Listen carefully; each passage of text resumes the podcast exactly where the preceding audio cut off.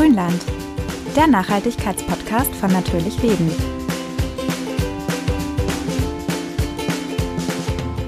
Früher war es ganz normal und heute gilt es wieder als die goldene Ernährungsregel. Regional, saisonal.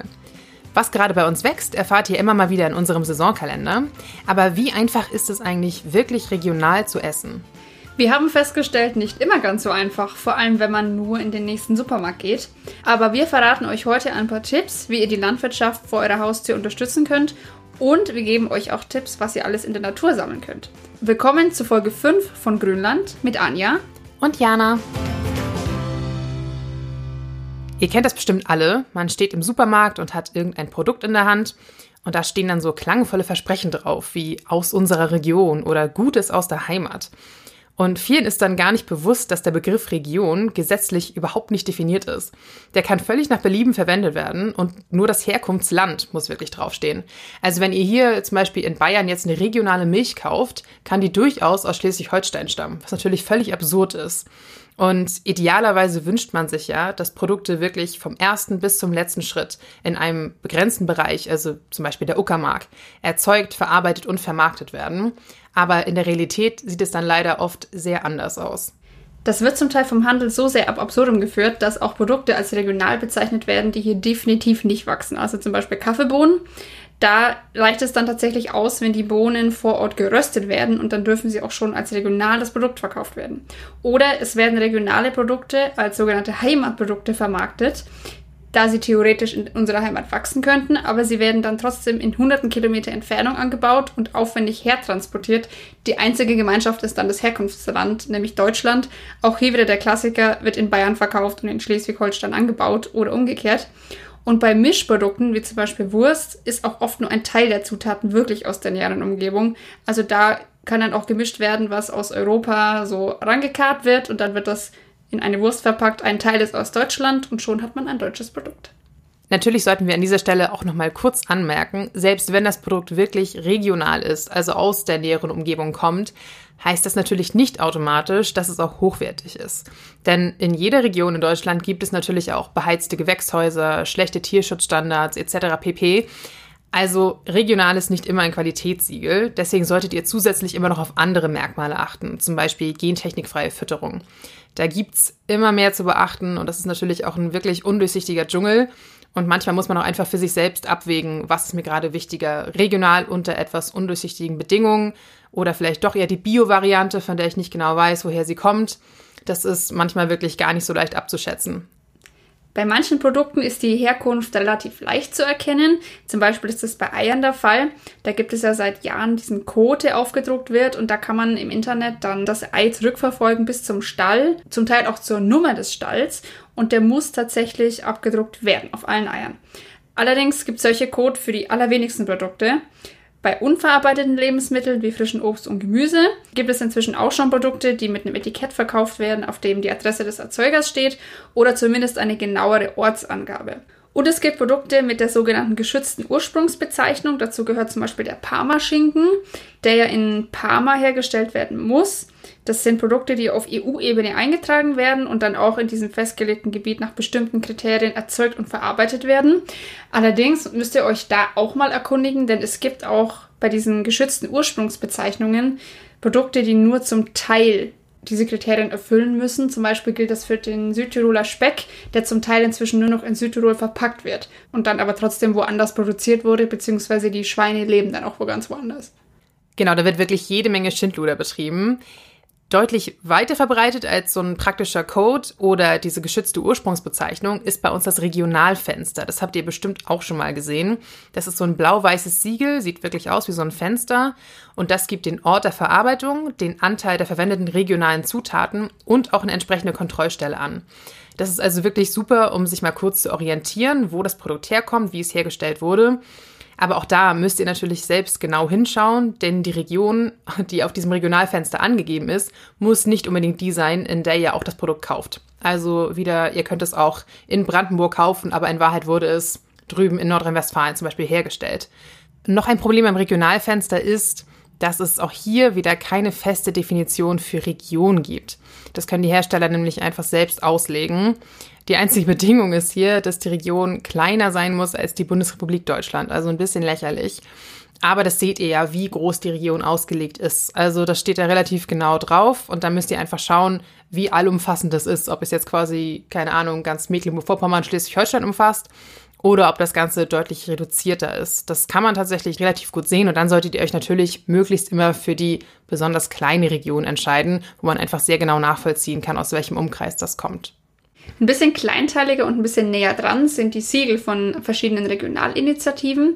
Das sind Zusammenschlüsse kleinerer Erzeuger, Verarbeitungsbetriebe und Gastronomen, die gemeinsam die regionalen Produkte verkaufen, vermarkten und dann auch verarbeiten. Aber natürlich werden diese ganzen Regelungen von den jeweiligen Initiativen selbst festgelegt. Auch da gibt es keine einheitliche Richtlinie und ganz durchsichtig ist das für den Verbraucher natürlich auch nicht. Allerdings seid ihr da auf der sicheren Seite, dass ihr zumindest nicht diese Kriterien habt wie bei dem Regionalfenster, dass es einfach kleiner ist als die Bundesrepublik Deutschland. Das sind schon Betriebe, die eng zusammenarbeiten müssen, also schon Ehen oder Nachbarschaft sind. Und da gibt es ein Portal, das sogenannte Regio-Portal. Da kann man diese Regionalinitiativen bundesweit suchen und sich über deren Kriterien informieren. Und wenn man sich da ein bisschen die Mühe macht, reinzuschauen, dann ist das relativ durchsichtig und man kann sich daran auch gut orientieren. Ihr interessiert euch für einen naturverbundenen Lebensstil? Dann blättert doch mal online in unser Nachhaltigkeitsheft Natürlich Leben. Hier haben wir jede Menge Tipps und Anregungen gesammelt, mit denen ihr euren Alltag Stück für Stück umweltfreundlicher gestalten könnt. Ob Abenteuer vor der eigenen Haustür, clevere Haushaltstricks oder saisonale Produkte aus der Region. Es sind die kleinen Veränderungen, die Großes bewirken. Alle Infos und einen Blick ins Heft findet ihr unter natürlichleben-magazin.de. Ja, so viel erstmal zu normalen Supermärkten. Aber natürlich gibt es auch noch viele, viele andere Möglichkeiten, beim Essen auf Regionalität zu setzen. Was in den letzten Jahren total populär geworden ist und wovon ihr bestimmt auch schon gehört habt, sind die sogenannten Biokisten. Das ist wie so eine Art Abo-Service, bei dem ihr einmal die Woche oder einmal im Monat, je nachdem wie ihr es festlegt, äh, frisches Gemüse und Obst nach Hause geliefert bekommt. Da gibt es dann je nach Region ganz verschiedene Initiativen. Aber was die alle gemeinsam haben, ist, dass die Lebensmittel normalerweise von Biohöfen aus der Region und wirklich aus der Region Region äh, stammen. Also da tut ihr auf jeden Fall was Gutes. Und wenn ihr 100%ig sicher gehen wollt, dass die Produkte auch wirklich aus eurer Region kommen, dann könnt ihr auch einfach mal auf den Zwischenhändler verzichten, also den Supermarkt oder auch den Bioladen etc. etc. Und dann geht doch einfach mal direkt zu den Bauern und holt euch die Sachen vor Ort selbst ab. Das sind kleine Hofläden, Selbstbedienungsautomaten für Milch und Eier oder auch einfach offene Regale mit frischer Milch, Honig, Marmelade, Eiern, Äpfel von der Streuobstwiese etc. Das bieten inzwischen viele Höfe an, ganz besonders diese Selbstbedienungsautomaten sind auch für Leute prima, die lange arbeiten oder Schicht arbeiten, denn die sind quasi 24 Stunden offen. Und was auch immer populärer wird, sind sogenannte Grillautomaten. Das sind Automaten, die auf Höfen mit Kühen und Schweinen aufgestellt wird, die noch selber schlachten.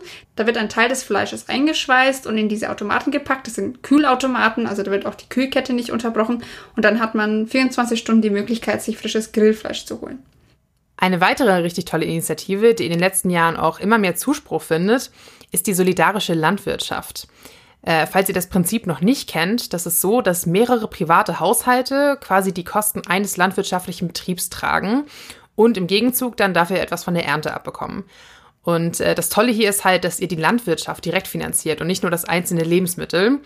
Und damit sorgt ihr dann dafür, dass diese Landwirte unabhängig von den oft ja viel zu niedrigen Preisen der Industrie agieren können. Sie können also ihren Betrieb nach bestem Wissen und Gewissen gestalten, ohne ständig gucken zu müssen, ob sie sich das auch wirklich leisten können, ihre Tiere wirklich vernünftig zu halten, ihre Böden nicht auszulaugen und so weiter und so fort. Ihr kennt vermutlich die größten Probleme, die unsere Landwirtschaft hat. Und wenn ihr euch im Rahmen dieser Initiative einbringt, dann könnt ihr da einfach ein bisschen mithelfen und mitgestalten. Das sieht auch bei jedem wieder ein bisschen anders aus. Zum Beispiel hier in München gibt es das Kartoffelkombinat. Da kann man die Kisten mit Obst, Gemüse, Milchprodukten, Brot, Fleisch etc äh, zum Beispiel vor Ort abholen, aber man kann sie sich auch an bestimmte Stellen liefern lassen. Meistens nicht unbedingt nach Hause, weil das dann zu aufwendig ist, aber an so Sammelstellen, wo man es dann einfach selber nach der Arbeit oder so zum Beispiel abholen kann. Wenn man einfach zu den gewöhnlichen Lieferzeiten noch nicht unbedingt zu Hause wäre, von normalen Biokisten, das ist ja bei vielen auch das Problem, so kann man das irgendwie dann ganz gut für sich selbst gestalten. Und was auch noch äh, richtig schön ist bei der Aktion, ist, dass man bei vielen Höfen auch selbst aushelfen kann. Also wenn ihr Lust habt, äh, da auch mal ein bisschen selbst Hand anzulegen, auf so einem Bauernhof äh, oder auf dem Feld direkt mitzuhelfen in der Hochsaison, dann gibt es da auch oft Möglichkeiten, sich da einfach selbst ein bisschen einzubringen. Manchmal muss man die Sachen aber auch gar nicht kaufen. Man kann sich nämlich jede Menge Geld sparen, wenn man sich ein bisschen auskennt mit Obst, Kräutern und Gemüse, das so um einen herum wächst, zum Beispiel im Wald oder in Parkanlagen. Oder noch einfacher, ihr fragt bei Nachbarn, Kollegen und Verwandten nach. Haben die zum Beispiel einen Apfelbaum, der sehr viele Äpfel trägt, wo ich da mal was nehmen könnt, gegen den Tausch von Sachen, die ihr vielleicht auf dem Balkon angebaut habt. Oder haben sie vielleicht auch Wildobst, das sie überhaupt nicht benutzen, das sie normalerweise den Vögeln lassen. Könnt ihr euch auch da mal bedienen. Und wer sich dann noch unsicher ist, gerade mit so Wildkräutern, Wildobst, der kann ja zum Beispiel auch mal an einer Wanderung teilnehmen, einer Themenwanderung. Da gibt's Kräuterwanderungen, aber auch Wildobstwanderungen. Da geht ihr mit Experten durch die Landschaften und guckt euch mal an, was da tolles Essbares wächst. Aber auch hier, das werden euch die Leute dann vor Ort auch nochmal sagen, ihr dürft natürlich nur sammeln und essen, was ihr auch wirklich sicher erkennt. Man kennt das von Pilzen, einmal nicht aufgepasst und schon hat man sich vergiftet. Das gilt auch für Bären, da haben wir auch viele giftige in Deutschland. Und lasst bitte auch immer ein bisschen was übrig für Wald- und Wildtiere, denn die leben ja auch von diesen Bären. Und wer beim Sammeln im Wald jetzt Angst hat vor dem Fuchsbandwurm, das haben ja viele, dann haben wir auch einen Tipp für euch. Sammelt einfach nur oberhalb von Kniehöhe, also quasi da, wo der Fuchs nicht mehr hinkommt, wo er quasi nicht entlang streifen kann. Und auch bitte nicht sammeln an Rändern fehlbefahrener Straßen oder chemisch behandelten Feldern, weil das ist dann zwar super, super regional, aber natürlich nicht super, super bio. Weil da habt ihr Schadstoffe auf eurem Essen, Abgase etc., das will man ja auch nicht haben. Und auch ganz wichtig, ihr dürft natürlich nicht in Naturschutzgebieten sammeln und auch nicht auf privatem Grund. Und das wäre dann doch schade, wenn ihr euch dann für ein paar Bären da so viel Ärger einhandelt. Genau, und wenn ihr jetzt sagt, oh, da weiß ich gar nicht genau, wo ich bei mir anfangen soll, wo ich überhaupt äh, wildes Obst, Kräuter etc. finde, dann haben wir auch noch eine kleine Empfehlung für euch. Und zwar ist es die Website mundraub.org. Das ist, wie Sie selbst sagen, die größte deutschsprachige Plattform für die Entdeckung und Nutzung essbarer Landschaften. Und zwar ist das so, dass man sich da anmelden kann, oder ihr müsst euch auch nicht anmelden, ich könnt auch so, könnt auch so drauf zugreifen. Aber da gibt es jede Menge User, die irgendwo in öffentlichen Anlagen, Wäldern etc. Bäume und Sträucher finden, die gerade erntereif sind und die dann auf einer Karte vermerken. Und so erfahrt ihr dann relativ schnell, was bei euch in der Nähe gerade geerntet werden kann. Da könnt ihr da einfach hinfahren. Und da sind dann alle möglichen Sorten dabei, also teilweise ganz gewöhnliche Obstsorten wie Äpfel, Birnen, Brombeeren, aber manchmal auch richtig schöne vergessene oder halt vernachlässigte Obst-, Nuss- oder Kräutersorten. Also da hat man oft eine richtig schöne Auswahl. Aber natürlich, auch hier solltet ihr immer umsichtig sein, wirklich nur die reifen Früchte ernten, die unreifen erstmal noch dran lassen. Und vor allem natürlich auch nur die wirklich benötigte Menge pflücken, die ihr braucht für euch persönlich. Und ganz wichtig, die Pflanze nicht beschädigen, damit sie auch im nächsten Jahr noch reichlich Früchte trägt. Und wenn ihr euch dann immer noch so ein bisschen unsicher fühlt, kann ich das sammeln, ist das überhaupt essbar, dann bleibt, wie wir vorhin gesagt haben, natürlich auch immer noch der Eigenanbau. Das ist natürlich ein bisschen schwieriger. Ihr braucht einen Garten oder mindestens einen Balkon oder ein, eine Terrasse. Stimmt aber so auch nicht. Ihr könnt zum Beispiel inzwischen überall Gemüsebeete mieten. Das ist dann auch so eine Art solidarische Landwirtschaft. Man zahlt eine kleine Pacht für ein Stück Acker und darf das dann nach Lust und Laune bewirtschaften. Man muss aber ein bisschen aufpassen, weil nicht alle sind da so solidarisch eingestellt. Da wird doch mal geklaut, haben wir schon von unserer Kollegin gehört. Aber grundsätzlich sind natürlich die meisten Leute da sehr ehrlich und sehr nett zu euch. Oder ihr erkundigt euch mal, ob es bei euch in der Nähe eine Schrebergartensiedlung gibt. Da sind allerdings die Wartelisten in den Großstädten sehr lange. Also wenn ihr an sowas interessiert seid, bewerbt euch so schnell wie möglich. Gerade jetzt zu Corona-Zeiten sind die Listen ellenlang, aber vielleicht sneakt ihr da auch mal so ein bisschen rein und dann kriegt ihr euren Garten. Und in unseren Shownotes hätten wir dann noch einen Buchtipp für euch für die totalen Gartenanfänger, nämlich von Wolf-Dieter Stoll, der sich selber der Selbstversorger schlechthin nennt. Und das Buch heißt dann auch ganz passend Der Selbstversorger, mein Gartenjahr. Da wird euch erklärt, was ihr quasi von Januar bis Dezember in eurem Garten machen müsst, mit kleinen To-Do-Listen und auch Einkaufslisten. Und vom ersten Umgraben im Vorfrühling bis zur letzten Ernte im Winter ist da alles dabei. Und wenn ihr jetzt weder einen Balkon habt, noch eine Terrasse, einen Garten, einen Schrebergarten oder irgendwas davon, dann gibt es auch noch ganz andere verrückte Ideen. Zum Beispiel könnt ihr ja auch zusammen mit euren Kollegen gärtnern. Da gibt es natürlich auch verschiedenste Möglichkeiten. Vielleicht habt ihr einen kleinen Hinterhof, wo ihr ein paar Hochbeete aufstellen könnt. Oder ihr könnt auf der Fensterbank in großen Töpfen was anbauen.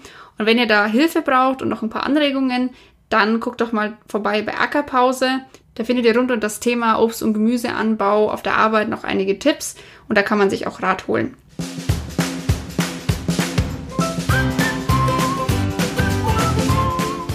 Das waren jetzt wie immer eine ganze Menge Infos und deswegen findet ihr auch wie immer alle Links zu den verschiedenen Initiativen und äh, Seiten, die wir euch genannt haben, in den Show Notes. Da könnt ihr nochmal ganz in Ruhe nachschauen und nachlesen.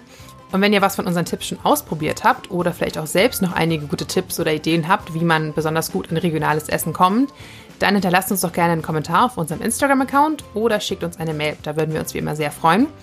Und ansonsten hören wir uns hoffentlich nächste Woche wieder mit einer neuen Folge von Grünland. Bis dahin, ciao. Servus.